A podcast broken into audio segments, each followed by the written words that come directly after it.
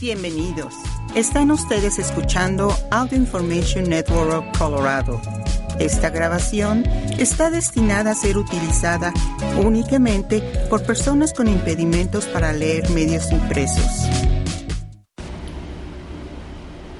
Hola, están escuchando la red auditiva de información de Colorado.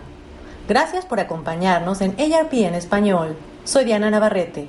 Comenzamos. Política Defensa de tus derechos. Los fabricantes de medicamentos enfrentarán multas por aumentar los precios por encima de la inflación. Una nueva ley requiere que las compañías paguen reembolsos a Medicare por los aumentos excesivos. Una de las primeras disposiciones de la Ley de Reducción de la Inflación, diseñada para ayudar a reducir los precios de los medicamentos recetados, que entrarán en vigor, es el requisito de que las compañías farmacéuticas que aumenten el precio de sus productos por encima de la tasa general de inflación tendrán que pagar a Medicare un reembolso por esos aumentos de precios excesivos. A partir del próximo año, las empresas que comercializan tanto los medicamentos recetados de la parte D que los beneficiarios compran en la farmacia, como los medicamentos de la parte B que generalmente se administran en los consultorios médicos, enfrentarán multas si aumentan los precios más que la tasa de inflación. Los reembolsos que deberán las compañías serán equivalentes a la cantidad que aumentaron el precio de un medicamento por encima del precio que hubiera correspondido si se hubiera aumentado al nivel de la inflación o por debajo de este, multiplicada por lo que Medicare pagó por todas las ventas de ese medicamento. El Departamento de Salud y Servicios Humanos de Estados Unidos, por sus siglas HHS, examinará con regularidad los aumentos de precios de los medicamentos recetados Luego, el secretario del HHS informará a los fabricantes de cuáles son los reembolsos que deben pagar. Las empresas tendrán 30 días para pagar a Medicare. Los fabricantes de medicamentos que no cumplan con el requisito inicialmente tendrán que pagar una multa del 125% del reembolso que deban al programa. Esta disposición va a disuadir a las compañías farmacéuticas de realizar esos grandes aumentos anuales de precios que a menudo sobrepasan la inflación, dice Lake Purvis, directora de acceso y costos de atención médica de ARP y coautora del informe RX Price Watch de ARP, que ha rastreado la trayectoria de los precios de los medicamentos desde el 2006. El informe RX Price Watch de ARP del 2021 en inglés halló que en el 2020 los precios de 260 medicamentos de uso extendido aumentaron un 2.9%, mientras que el aumento de la tasa general de inflación fue del 1.3%. El informe también encontró, por ejemplo, que entre el 2015 y el 2020 el precio anual de Victoza, un medicamento para la diabetes, aumentó un 42% y el precio de un suministro de un año aumentó de 7.936 a 11.300 dólares. Durante ese mismo periodo, el precio de lírica, que se usa para tratar la fibromalgia, aumentó un 47%, de 5.827 al año a 8.562 dólares. Según un informe reciente de la Kaiser Family Foundation, entre el 2019 y el 2020, los precios de la mitad de los medicamentos cubiertos por Medicare aumentaron más que la tasa de inflación. Y entre los medicamentos con aumentos de precio por encima de incluso la modesta tasa de inflación del 1% vigente antes del reciente aumento inflacionario, un tercio vieron incrementos de precio del 7.5% o más. Los datos mostraron que los aumentos de precio promedio en el 2020 reflejaron el aumento anual promedio más lento desde el 2006, algo que Purvis atribuyó a los esfuerzos legislativos recientes a nivel estatal y federal para combatir los altos precios de los medicamentos. Algunos analistas han predicho que la disposición que establece el pago de reembolsos hará que las grandes compañías farmacéuticas establezcan precios más altos para los nuevos medicamentos de lo que habrían hecho antes de las estrictas medidas de reducción de precios incluidas en la ley de reducción de la inflación. Pero hay mucha evidencia, dice Purvis, de que los fabricantes de medicamentos ya iban encaminados en esa dirección. Un estudio realizado por la revista Journal of the American Medical Association reveló que en el 2008 y el 2021 los precios de lanzamiento promedio de los medicamentos recetados en Estados Unidos aumentaron un 20% al año. Este es un primer paso importante, dijo Purvis, sobre la disposición que establece multas basada en la inflación. La próxima gran batalla probablemente sea sobre los precios de lanzamiento de los nuevos medicamentos. Salud, enfermedades y tratamientos. La polio ha vuelto. ¿Necesitas una vacuna? El virus ha vuelto a aparecer en Estados Unidos y los expertos están atentos a su posible propagación. La polio prácticamente se ha relegado a los libros de historia desde 1979, cuando el virus que puede causar parálisis permanente y la muerte se eliminó de Estados Unidos gracias a las vacunas altamente exitosas. Pero el poliovirus ha reaparecido Recientemente, las autoridades de salud pública lo detectaron en aguas residuales en la ciudad de Nueva York, lo que sugiere que probablemente está circulando en el área. Y en julio, el primer caso de polio en inglés en casi una década, el cual causó parálisis, se identificó en un hombre no vacunado en una comunidad justo al norte de la ciudad, a lo largo del río Hudson. La doctora Mary T. Bassett, comisionada de salud del estado de Nueva York, calificó los hallazgos como alarmantes, ya que por cada caso de poliomielitis paralítica que se identifica, puede haber cientos más sin detectar. Eso se debe a que la mayoría de las personas que se infectan con poliovirus no tienen síntomas visibles.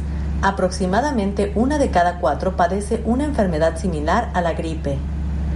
Una proporción mucho menor de personas con una infección de poliovirus padecen síntomas más graves que afectan el cerebro y la médula espinal y pueden provocar parálisis y muerte, dicen los Centros para el Control y la Prevención de Enfermedades por sus siglas CDC. La buena noticia es que si ya te vacunaste, incluso si fue hace décadas, no debes preocuparte tanto sobre estos últimos descubrimientos, dice Svea Closer, profesora adjunta de Salud Internacional en la Facultad de Salud Pública Bloomberg de Johns Hopkins. La vacuna es muy eficaz en las personas completamente vacunadas, pues brinda al menos un 99% de protección contra la polio, y los expertos esperan que los efectos sean duraderos. No hemos tenido un caso en una persona adulta vacunada en Estados Unidos durante muchas décadas, dice Closer. Si te vacunaron completamente de niño, no hay motivo para preocuparse por eso en este momento. Los CDC dicen que la mayoría de los adultos en Estados Unidos se vacunaron de niños. La vacuna se ofreció por primera vez en 1955 y eso sigue ocurriendo. Datos federales muestran que casi el 93% de los niños se vacunan contra la polio antes de cumplir dos años. Aún así, una parte de la población sigue siendo vulnerable a una enfermedad viral que en un momento paralizó a más de 15.000 personas en Estados Unidos cada año. ¿Cómo sabes si estás protegido? Las personas completamente vacunadas han recibido cuatro dosis de la vacuna que una vez se administró por vía oral y ahora se inyecta. Si estás parcialmente vacunado, lo que significa que solo has recibido una o dos dosis, las autoridades de salud pública dicen que debes recibir las dosis restantes, sin importar cuánto tiempo haya pasado. Y si no has sido inmunizado, debes recibir la vacuna contra la polio, recomiendan los expertos. Solo necesitas tres dosis si inicias la serie como adulto. ¿No estás seguro de tu estado de vacunación? Lamentablemente, no hay una organización nacional que mantenga estos registros. Los CDC sugieren preguntar a familiares por tu historial de vacunación o revisar libros de recuerdos u otros documentos guardados. Si sabes dónde te vacunaron de niño, algunos consultorios médicos conservan esa información al igual que algunos departamentos estatales de salud pública. Si todavía no consigues tus registros de vacunación y es algo que te preocupa, los CDC dicen que es seguro repetir las vacunas y la vacuna contra la polio tiene efectos secundarios mínimos, como dolor y enrojecimiento en el lugar de la inyección. Hay un refuerzo contra la polio, pero solo lo necesitan los adultos completamente vacunados que tienen un mayor riesgo de contraer el poliovirus. Las personas que deben recibir el refuerzo incluyen individuos que viajan a un país donde el riesgo de contraer la polio es mayor, los trabajadores de laboratorio que puedan estar expuestos a muestras de poliovirus, los trabajadores de la salud que atienden a pacientes que tienen o podrían tener polio. Habla con tu médico de atención primaria si te encuentras en una de estas categorías y te interesa recibir el refuerzo. Los adultos mayores tienen un papel importante que desempeñar. Si bien no es necesario que la mayoría de los adultos mayores se estresen por las últimas noticias sobre la polio, Closer dice que no están completamente libres de responsabilidad al conocer de primera mano los peligros de la polio, tienen el papel muy importante de asegurarse de que sus nietos se vacunen para que no regrese la circulación más generalizada. La polio no fue un gran problema durante mi infancia. No tengo una conexión emocional con la enfermedad, pero los adultos mayores en nuestro país la recuerdan y crecieron con ella. Recuerdan lo aterrador y perjudicial que puede ser. Por lo tanto, tienen el papel único de hablar con otras personas sobre lo importante que es vacunarse para la polio, dice Closer. Según los CDC, los niños deben comenzar la serie de vacunas contra la polio cuando tienen dos meses y volver a recibir las otras tres vacunas cuando tienen cuatro meses, entre 6 y 18 meses y entre 4 y 6 años. El virus, que se establece en la garganta y los intestinos y también puede invadir el sistema nervioso, es muy contagioso y es realmente eficaz para encontrar a las personas no vacunadas, dice Closer. La evidencia de que el virus está circulando en algunos vecindarios de Nueva York significa que las tasas de vacunación en esa zona no son lo suficientemente altas como para detener la transmisión, dice. Aproximadamente el 86% de los niños de entre 6 meses y 5 años en la ciudad de Nueva York han recibido tres dosis de vacunas contra la polio aunque ese número es menor en ciertos vecindarios. Y en el condado de Nueva York, donde se identificó el caso, la tasa de vacunación contra la polio es de alrededor del 60% según el Departamento de Salud de la ciudad de Nueva York. El poliovirus todavía circula en dos países, Afganistán y Pakistán, aunque los casos han estado apareciendo en otras áreas del mundo. No existe una cura ni un tratamiento específico para la polio. La polio es completamente prevenible y su reaparición debería ser un llamado a la acción para todos, dijo el doctor Ashwin Bassan, comisionado de salud de la ciudad de Nueva York. Dinero, crédito y deuda. El gobierno federal condonará hasta 20 mil dólares en préstamos estudiantiles. Un nuevo plan cancelaría las deudas para algunas personas y reduciría los pagos para otras. El gobierno federal condonará hasta 20 mil dólares en préstamos estudiantiles gracias a una política muy esperada que anunció la administración Biden el 24 de agosto. La medida ayudará a los prestatarios de todas las edades, entre estos las personas de 50 años o más, quienes deben casi el 22% de todas las deudas de préstamos estudiantiles. La condonación de deudas se limitará a las personas con ingresos anuales de menos de 125 mil dólares, y a las parejas con menos de 250 mil dólares en ingresos. Casi 8 millones de prestatarios podrían tener derecho a recibir ayuda automática porque el Departamento de Educación de Estados Unidos, por sus siglas DOE, ya tiene la información de ingresos que necesita para determinar si cumplen con los requisitos. Se cancelarán hasta 20 mil dólares en préstamos estudiantiles federales para los estudiantes con becas Pell, que cumplen con los límites de ingresos. Las becas Pell son para los estudiantes con la mayor necesidad financiera. A los estudiantes sin subvenciones, sin subvenciones Pell, podrían condonarles hasta 10 mil dólares en préstamos estudiantiles federales. Se, se aplaza la fecha de pago. La Administración también aplazó la fecha en la que los prestatarios deben comenzar a pagar sus préstamos estudiantiles del 31 de agosto al 31 de diciembre, la moratoria sobre los pagos de préstamos estudiantiles federales comenzó en marzo del 2020 debido a la pandemia de COVID-19 y esa asistencia se ha prolongado varias veces. El DOE dice que esta última extensión será la final y que los pagos de préstamos se, reanudarán en enero. Los préstamos privados no han estado sujetos a la moratoria de pagos. Según la Reserva Federal, el pago medio de préstamos estudiantiles la mitad son más altos y la otra mitad más bajos, es de 222 dólares al mes. El pago promedio es de 393 dólares. Para los jubilados, seguir teniendo deudas de préstamos estudiantiles puede ser un problema particularmente difícil. El beneficio promedio de jubilación del Seguro Social es de 1.625 dólares al mes y para uno de cada cuatro adultos mayores, el Seguro Social representa el 90% de sus ingresos. El DOE concibió un nuevo plan de pago basado en los ingresos, el cual limita los pagos de los préstamos de los estudiantes de grado al 5% de los ingresos discrecionales del prestatario, es decir, el dinero que resta después de cubrir las necesidades como los impuestos, los gastos diarios y las cuentas del hogar.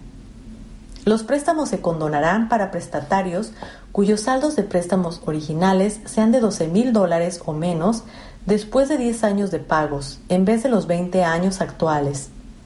Además, el DOE propone aumentar el nivel de ingresos que se considera no discrecional y no se incluye en los cálculos de los pagos. Ningún prestatario que gane menos del 225% del nivel federal de pobreza, 30.578 dólares, o el equivalente anual de un salario por hora de 15 dólares para un prestatario individual, tendrá que hacer un pago mensual, dice el departamento. La Casa Blanca proporcionó este ejemplo. Un trabajador de construcción soltero típico que gana 38 mil dólares al año pagaría solo 31 dólares al mes en comparación con los 147 dólares que paga ahora según el plan de pago actual basado en los ingresos. Esto equivale a ahorros anuales de casi 1.400 dólares. Si el pago que se espera que el prestatario haga basado en el plan de pago no es suficiente para cubrir los intereses del préstamo, el gobierno lo cubrirá. Siempre y cuando realicen los pagos mensuales, no aumentará el saldo de los préstamos de ningún prestatario lo que pondrá fin a un problema común para muchos prestatarios, especialmente las minorías. Por ejemplo, 20 años después de matricularse por primera vez en la universidad, el prestatario afroamericano típico que comenzó la universidad en el año académico 1995-1996 todavía debía el 95% de su deuda estudiantil original, dice la Casa Blanca. Quienes trabajan para ciertas organizaciones sin fines de lucro, las Fuerzas Armadas o el gobierno federal, estatal, tribal o local, pueden tener derecho a la condonación de todos sus préstamos estudiantiles federales después de 10 años a través del programa Condonación de Préstamos por Servicio Público. Los requisitos para el programa se flexibilizaron temporalmente. Aquellos que quieran solicitarlo en inglés deben hacerlo antes del 1 de noviembre un problema cada vez mayor para las personas de 50 años o más. Las personas a menudo piensan que los préstamos estudiantiles son un problema solo para los prestatarios jóvenes, pero en el 2020 las personas de 50 años o más con préstamos debían 36.600 millones de dólares de los 1.6 billones en préstamos estudiantiles pendientes, un aumento más de cinco veces mayor comparado con el 2004. En 1989, el 3.1% de las familias encabezadas por una persona de 50 años o más tenían deudas de préstamos estudiantiles con una deuda promedio de 10.073. En el 2016, el 9.6% de las familias encabezadas por alguien de 50 años o más tenían deudas de préstamos estudiantiles y la cantidad promedio de la deuda se triplicó hasta alcanzar los 30.053. Muchos adultos mayores en Estados Unidos pidieron préstamos estudiantiles porque querían obtener más información más formación profesional que pudiera llevar a un ascenso o un salario más alto. Otros decidieron volver a estudiar para poder cambiar de carrera, en particular después de un despido. Y otros todavía tienen que cubrir préstamos que solicitaron para pagar la educación de sus hijos, ya sea préstamos Parent Plus, dinero federal que solicitan los padres, o como confirmantes de las deudas de prestamistas privados. Alrededor del 25% de los prestatarios de 50 años o más realizan pagos de préstamos estudiantiles privados en nombre de un familiar que no lo hizo.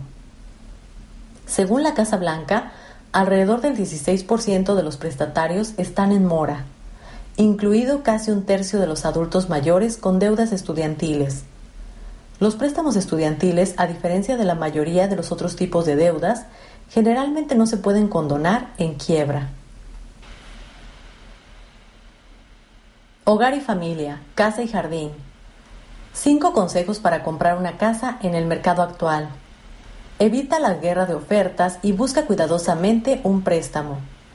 Estos dos últimos años, los consumidores de todo el país se han visto enfrentados a un mercado inmobiliario sobrecalentado, en el que los compradores desesperados generan guerras de ofertas y llevan los precios a niveles astronómicos.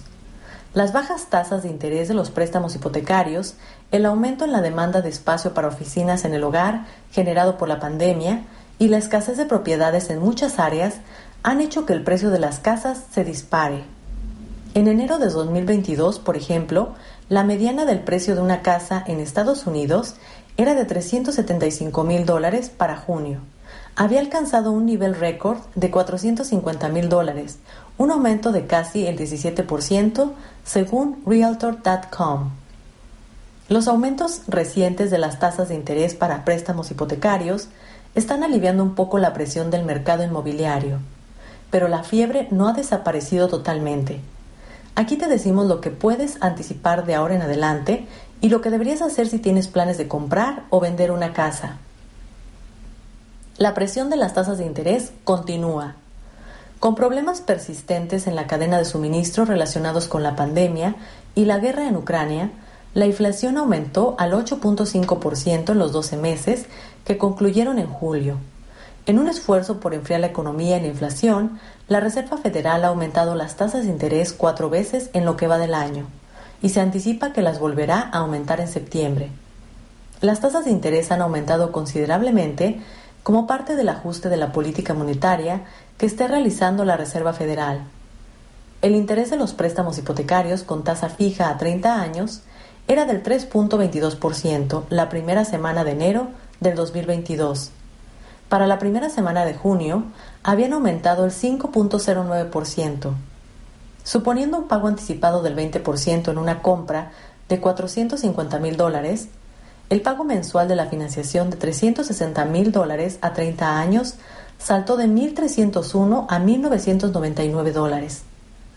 No obstante, algunos expertos han dicho recientemente que el mercado inmobiliario se está enfriando. Greg McBride, analista financiero jefe en bankrate.com, anticipa que la Reserva Federal continuará aumentando las tasas para controlar la inflación. Sin embargo, dado que el riesgo de recesión aumenta cada vez que la Reserva Federal aumenta las tasas, es más probable que las tasas hipotecarias bajen en lugar de subir. Esto depende de que la inflación alcance un pico y comience a mostrar señales de desaceleración. Pero si la inflación continúa aumentando a nuevos niveles, entonces es imposible saber qué pasará. 5 estrategias para compradores. ¿De qué modo los cambios en las tasas de interés pueden afectarse si tienes más de 50 años? Si estás pagando la hipoteca de tu casa, no te afectarán mucho, dice Lawrence Pond, planificador financiero certificado en Pond Associates en Redwood City, California. Pero si estás pensando en mudarte a un lugar más pequeño, eso puede resultar más difícil ahora, dice Jason Zipperstein, planificador financiero certificado en Elliott Rose Wealth Management en West Warwick, Rhode Island. Eso se debe a las tasas de interés y al hecho de que algunos mercados inmobiliarios han aumentado mucho más que otros. Aquí te sugerimos formas de obtener los mejores términos posibles para una hipoteca. 1. Enfócate en la capacidad de pago. 2. Crea un presupuesto para vivienda. 3. Sé precavido con las hipotecas con tasa de interés ajustable. 4. Consigue el mejor préstamo con tasa fija. Y 5. Considera las alternativas. Hemos llegado al final. Esta es la red auditiva de información de Colorado. Gracias por habernos acompañado en ARP en español. Me llamo Diana Navarrete. Por favor, continúen escuchando nuestra programación. Si ha disfrutado de este programa, por favor suscríbase a nuestro servicio gratuito en nuestra página web www.aincolorado.org o llamando al 303-786-7777.